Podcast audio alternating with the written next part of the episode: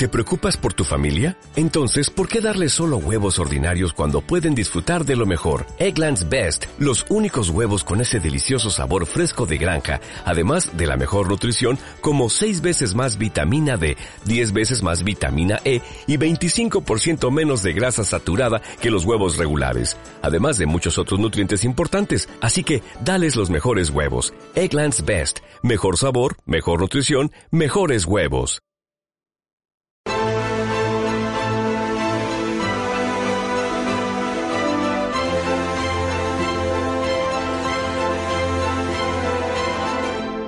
Muy buenas, ¿qué tal se encuentran? Hoy estamos con uno de los grandes de este país, con un artista, con un gran dramaturgo, con Alberto Adella del Joglars. ¿Qué tal se encuentra, don Albert? Bueno, dentro de, dentro de lo que cabe, bien. Estoy, estoy en un pueblo, estoy en una masía, tengo jardín, esto es un privilegio, eh, un privilegio que no tienen el 90% de los ciudadanos. ¿no? Por tanto, tengo que decir bien, pero preocupado por la situación, sin duda. Pues, supongo que estará en la Ampurdá, ¿no? En su querida Ampurdá, que es preciosa tierra. Sí, es precioso. Lo que pasa es que ahora no se puede aprovechar esta preciosidad. Ahora es imposible salir.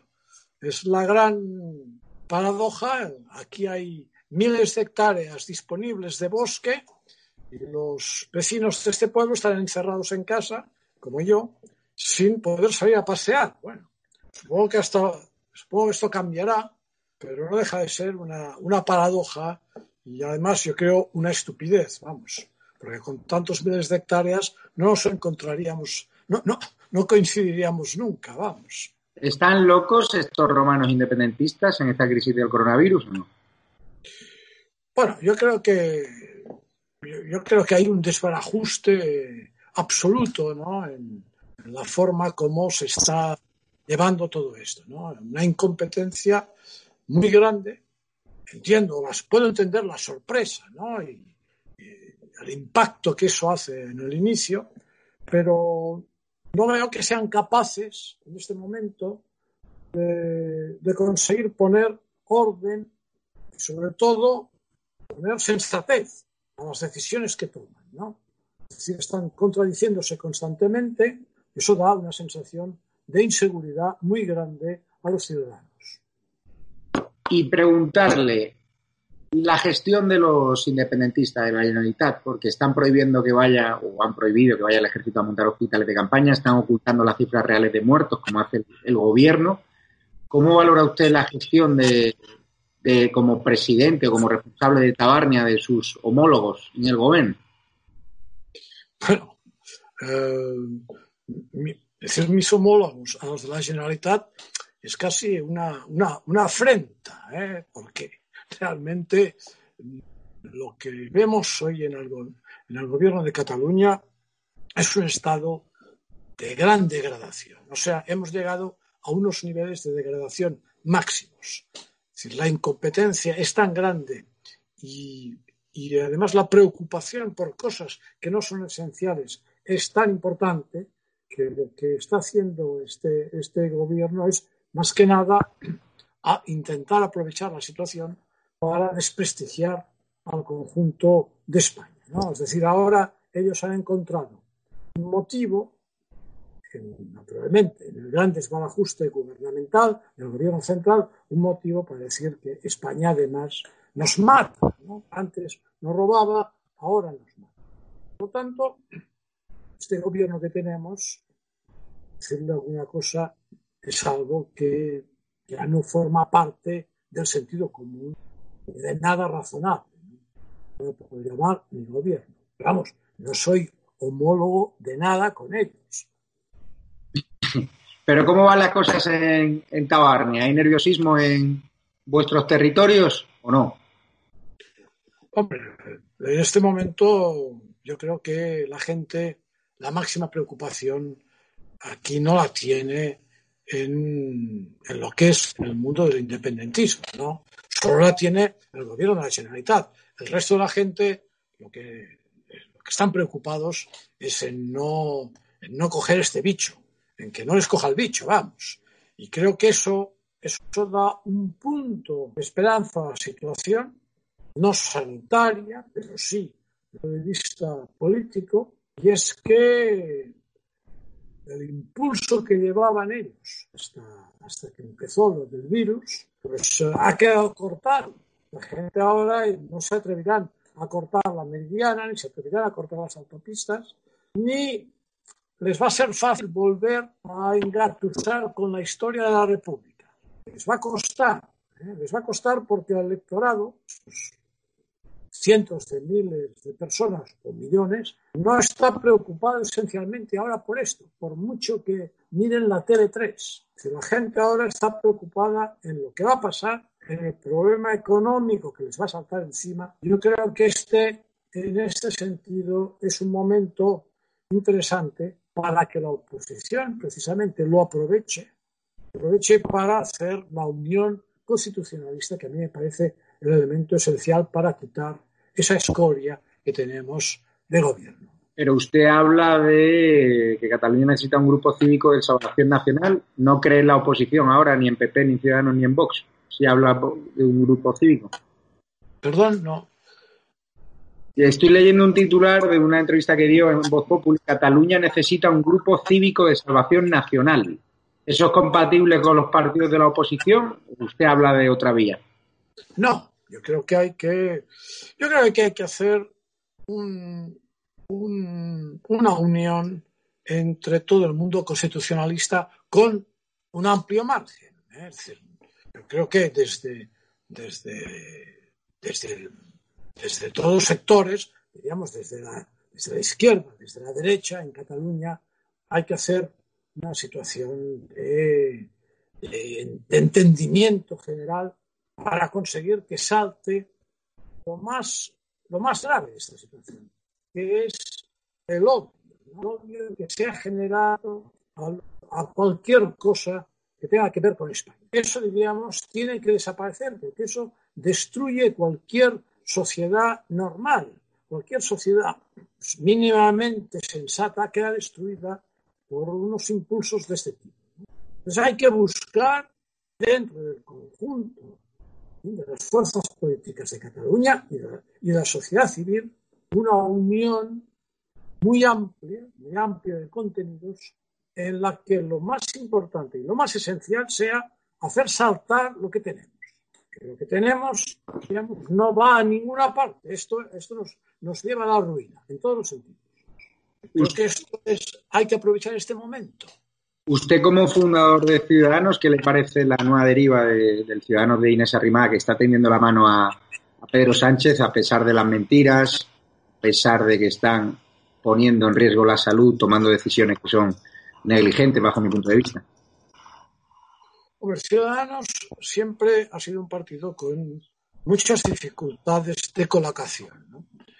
Muchas dificultades de colocación porque un partido que se sitúa en una posición en la cual trata de mantener acuerdos a su derecha o a su izquierda, es un partido liberal de centro, claro, su posición es enormemente complicada y además eh, ha tenido siempre un electorado muy morrocino, que a la mínima, a la mínima automáticamente deja de votar.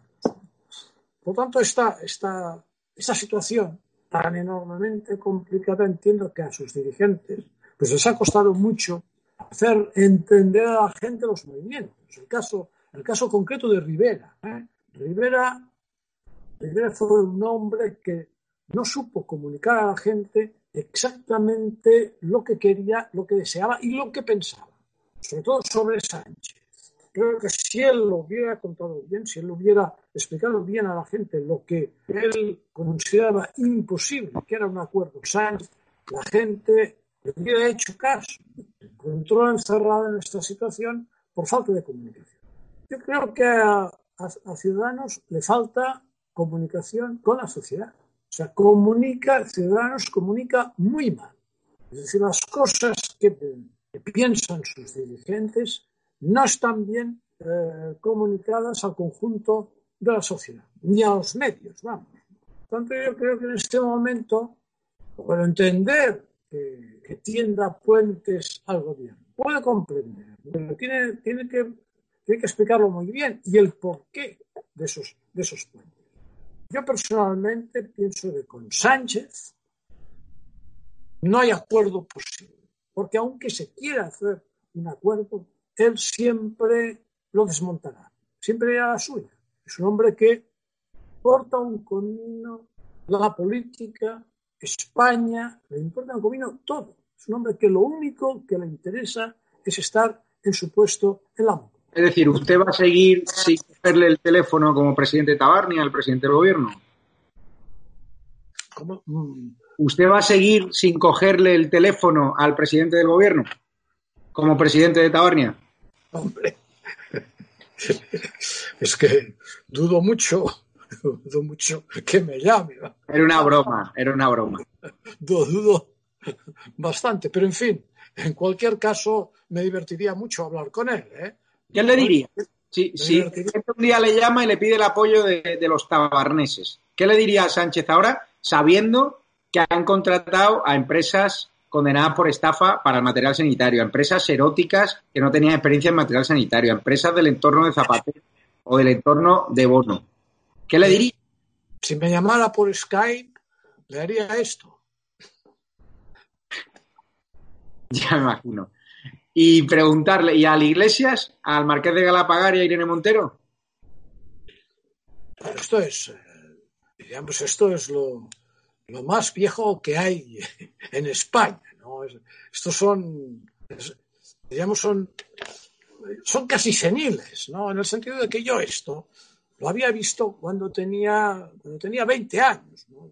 Este tipo de gente como Iglesias, esta especie de, de, de, progres ahora ya casposos, eh, pues, pues, había tenido alrededor y era pues un, era, el cuento constante que se, fue, pues, fue, se fue desmontando todo eso, ¿no?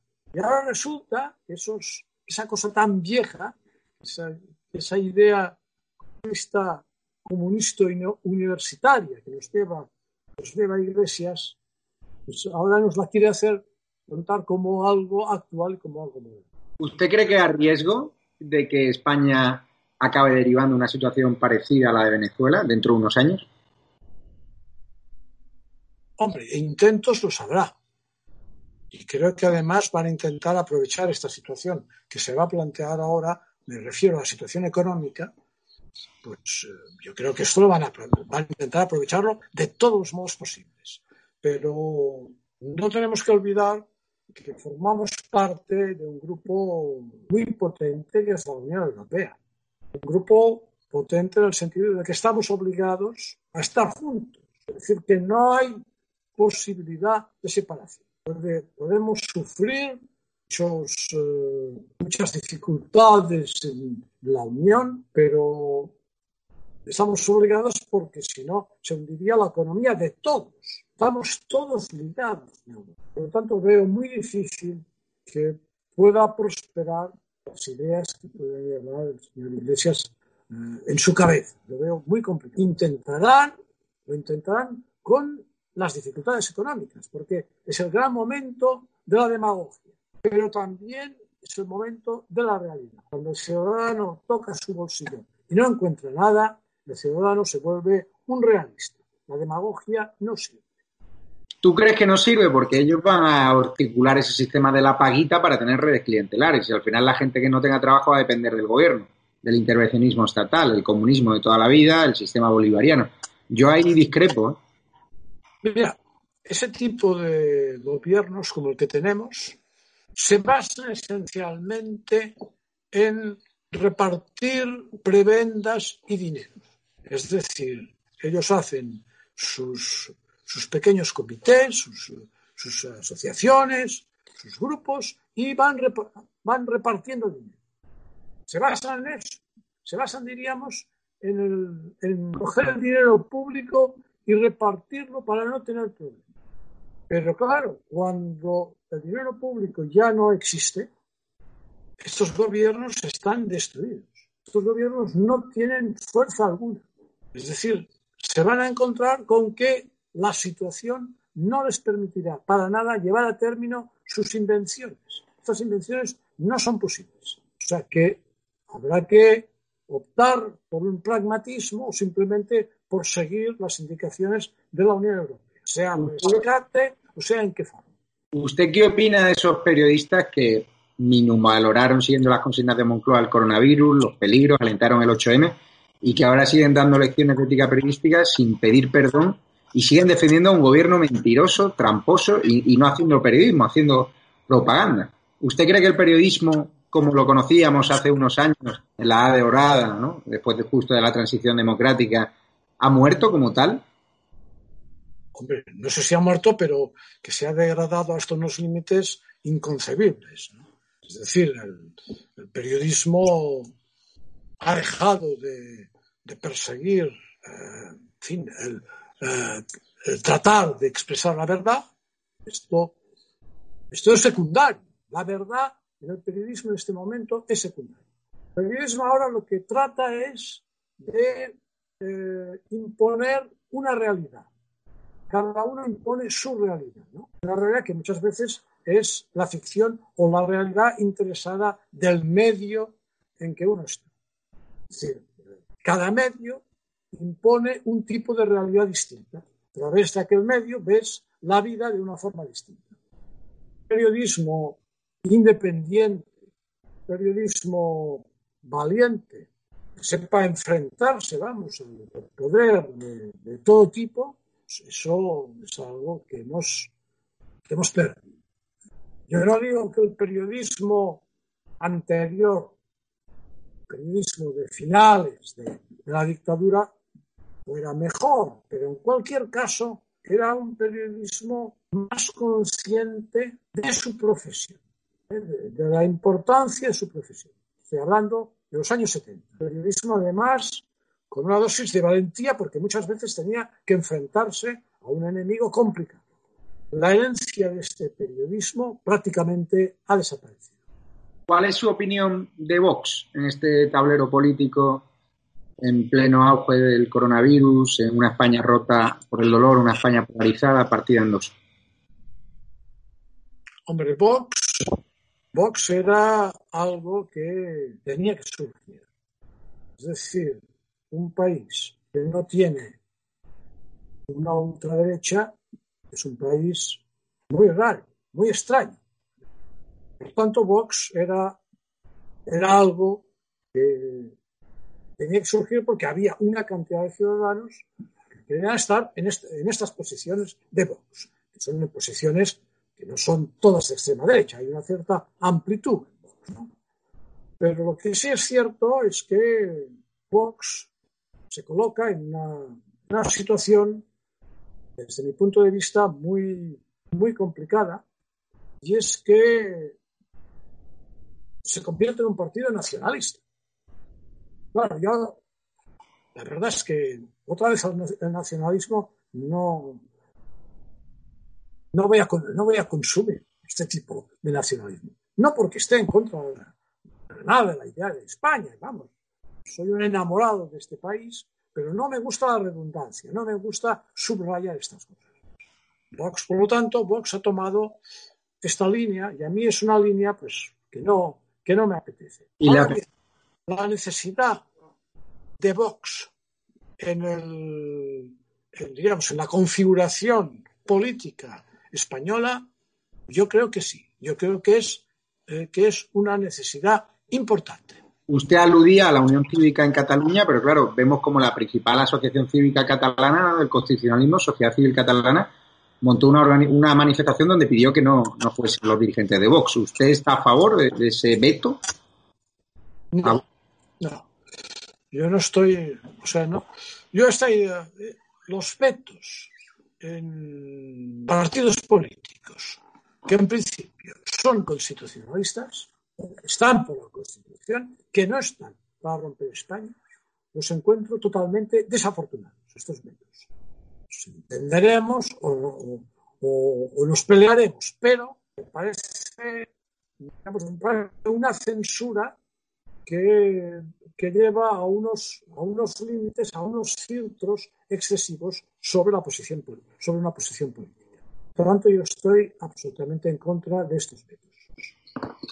¿Y qué solución le ve a día de hoy a, Cataluña? claro, está claro, hablabas de que la crisis del coronavirus puede despertar la conciencia de, esos catalanes. Yo soy mucho más pesimista, yo creo que hay catalanes que solo ven TV3, hay muchos catalanes que son constitucionalistas que tienen mucho miedo, hay unos dirigentes en Cataluña que están más cerca del manicomio que de la cárcel, el señor Torra y compañía, y yo dudo mucho que los catalanes independentistas, a pesar de las mentiras del gobierno de Torra y de la nefasta gestión durante esta crisis del coronavirus, que cambien de opinión, porque si han tolerado que miles de millones de euros vayan a la independencia en detrimento de, de la sanidad, y eso es una evidencia ya real, yo creo que los la religión del independentismo va a seguir teniendo fieles porque aquello es una secta, una secta y son ciegos, están ciegos.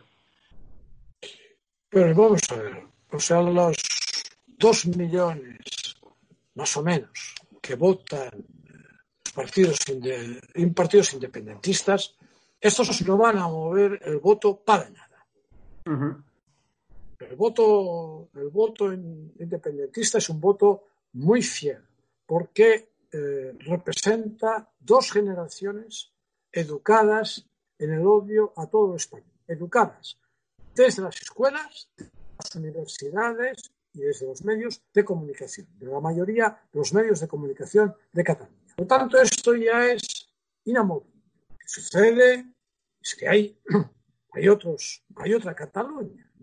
Y esta otra Cataluña yo creo que lo que tiene que conseguir es superar numéricamente estos dos millones de votos. No, no tratar de convencerlos porque no hay nada a convencer. Es decir, la única posibilidad ya no es tratarla políticamente, habría que tratarla como desprogramación de una secta. De desprogramar una secta, la única posibilidad que tendría Cataluña es la, la supresión de la autonomía. Es decir, que el Estado interviniera en todas las consejerías que, por lo tanto, la, autonomía estuviera regida desde el punto de vista estatal durante un tiempo largo, de forma que estos independentistas verían que se sigue hablando catalán, que todo funciona, que los trenes salen a la hora, es decir, que el funcionamiento por parte del Estado, la dirección del Estado, es el funcionamiento normal que tenía. Es decir, se desmontaría el mito, diríamos, de la España fascista, de la España cutre, etcétera, etcétera. Esto tuvimos la ocasión de tenerlo en la época Rajoy. Hoy se equivocó al 100% en este asunto. Aquel 155 tenía que haber estado aplicado sin, sin final.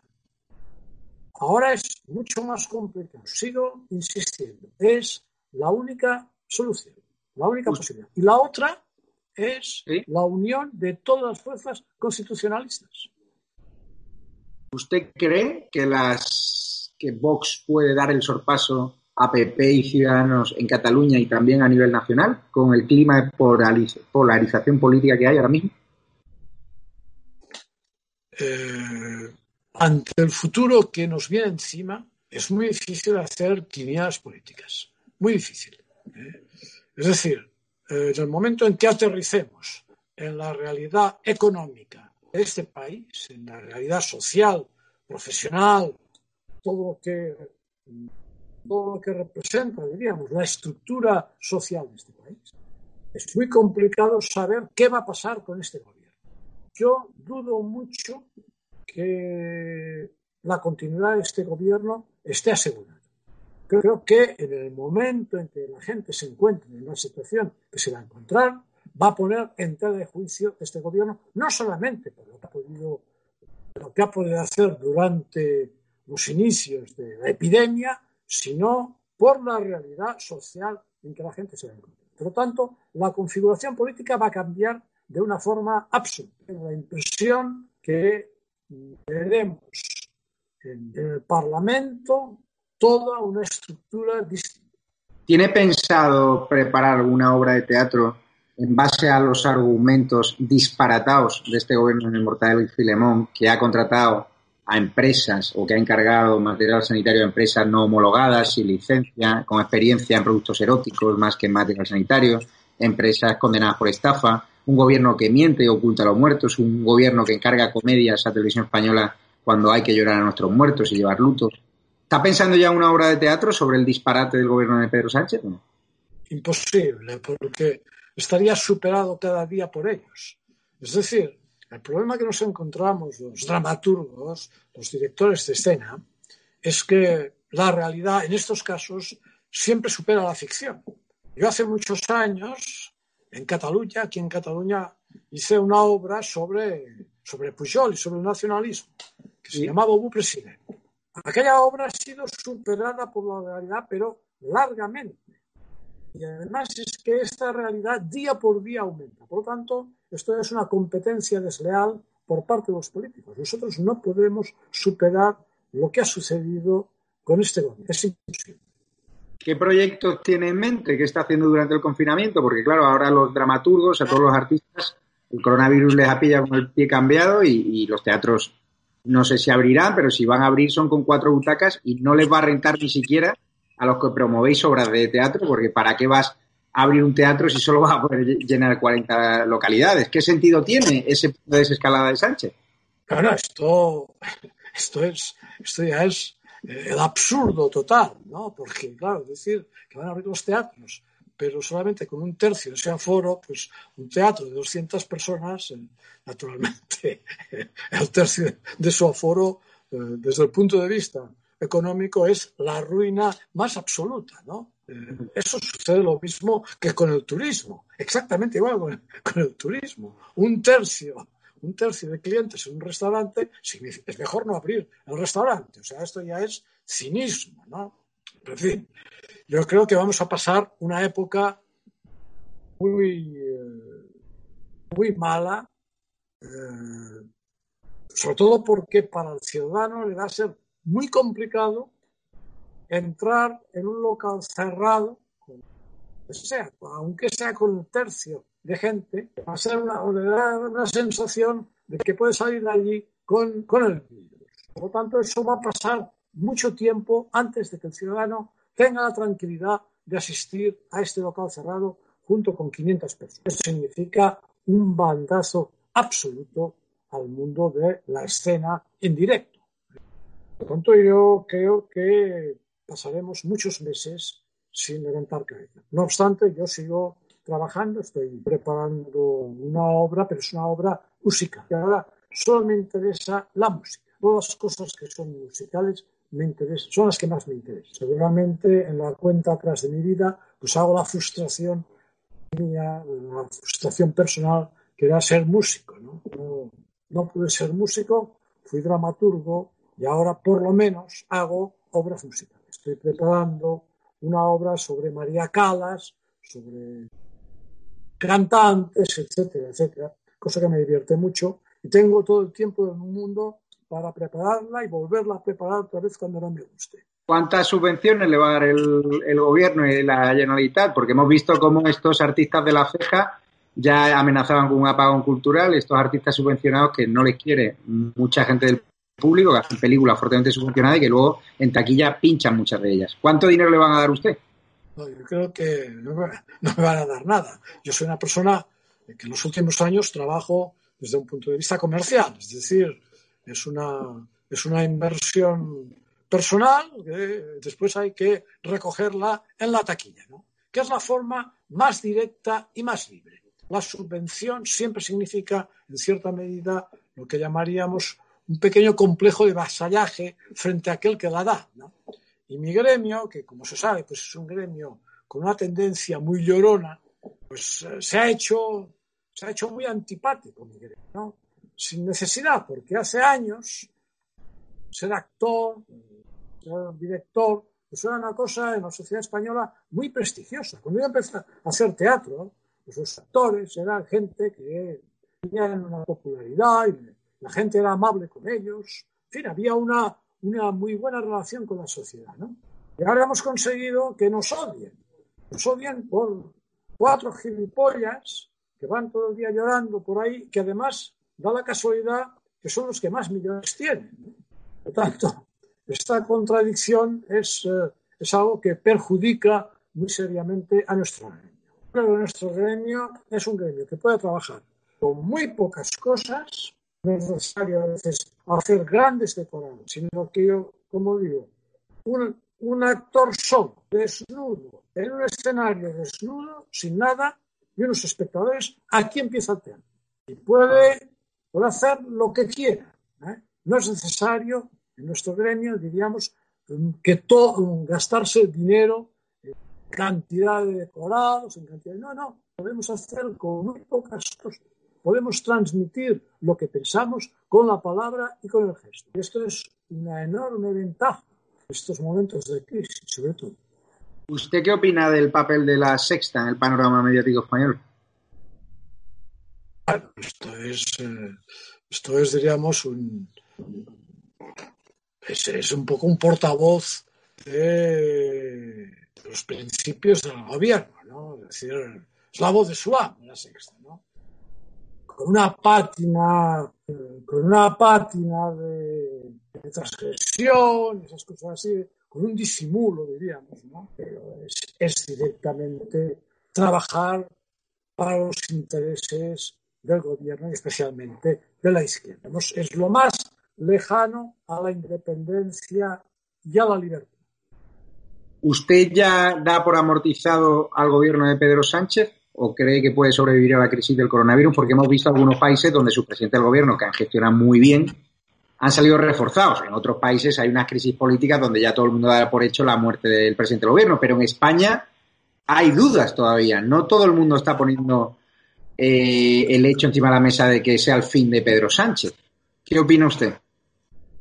Bueno, yo he conocido todos los presidentes a partir de, la transición. Yo nunca había visto por parte de un sector de la sociedad española el, el odio que despierta Pedro Sánchez. Yo esto no lo había visto con nadie, ni con González, ni con Zapatero, ni con Rajoy, con nadie. Yo creo que hay un sector muy importante de la sociedad española que tiene una fobia monumental a este hombre. Y es muy difícil, muy difícil sobrevivir con con esta cantidad de manía hacia un presidente de gobierno y hacia un gobierno. Yo creo que la duración de este gobierno tiene una fecha de caducidad relativamente corta.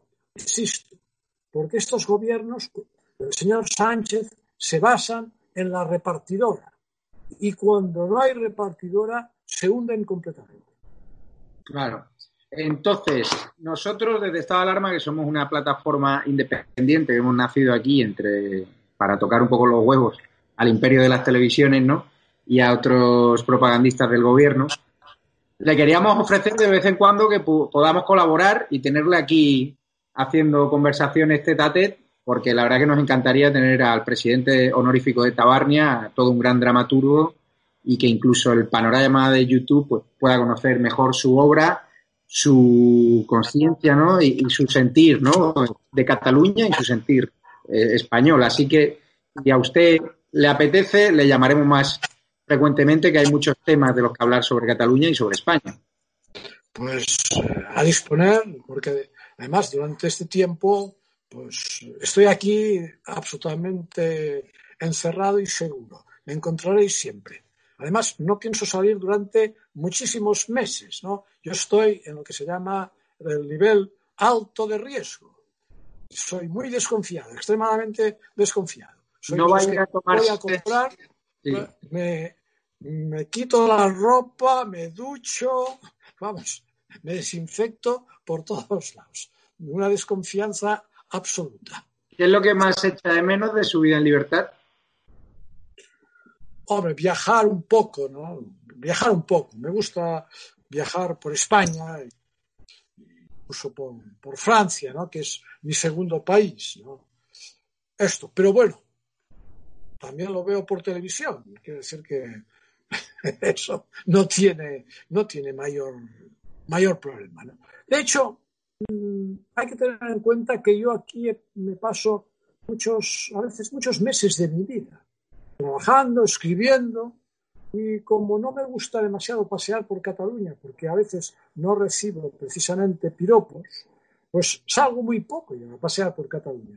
Paseo por los bosques de aquí, que nadie me ve, voy en bicicleta por Ampurdán, que además es llano, hay pocas, montañas, va bien para la salud y estoy, estoy acostumbrado a ello. Por tanto, casi podría decir que si no fuera por el dolor que existe en el conjunto de España en este momento, este, serían momentos los más felices de mi vida. Pues muchísimas gracias, Albert. E insisto, le crearemos dentro de nuestro rincón de YouTube, que es el que más crece de España ahora. O sea, tenemos ya más seguidores que muchos grandes periódicos de este país en YouTube. Le crearemos un pequeño rincón para nuestras conversaciones, un rincón que se puede llamar el rincón de Albert Boadilla o como usted considere, porque realmente nos gustaría integrarles en, estado de alarma y sobre todo cuando usted vaya a promocionar sus obras de teatro que tenga un espacio para anunciarse de forma gratuita porque su sentir por mi país está claro y por también la Europa y por el mundo porque hay que ser globalista también pues justifica que usted tenga un hueco en este proyecto que es plural, de la libertad de expresión y donde todas las sensibilidades, incluso que uno pueda opinar en contra de Vox, del PP, PSOE, que esté esta es la casa de todos. Esto no es la casa solo del constitucionalismo de la derecha más radical o más contundente, sino que aquí tiene que haber distintas sensibilidades y están siendo invitados desde personas del PSOE más constitucionalistas hasta ciudadanos, PP y por supuesto Vox. Así que esta es su casa y aquí estamos. Pues eh, a disponer. Muchísimas gracias.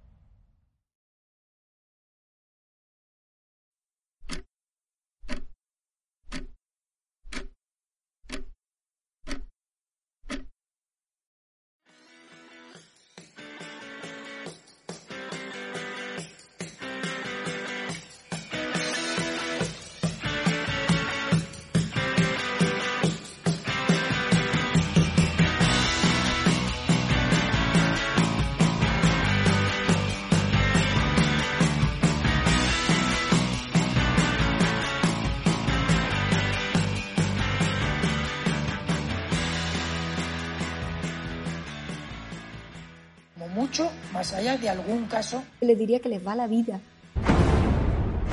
Tenemos un incremento de casos muy significativo. Cada decisión minuto a minuto está siendo la adecuada. No lo puedo explicar. Pueden sentirse protegidos. Esta es la situación que tenemos en la UCI. No conozco el detalle concreto del fármaco. Por referirme a lo que estaba contando. Se tratan de test fiables, homologados. Ya no tiene punto de retorno. La obligación del gobierno es gobernar Y gobernar significa decidir. No dormiría por la noche, junto con el 95% de los ciudadanos de este país que tampoco se sentirían tranquilos. Dame los telediarios, uno de los dos telediarios al día.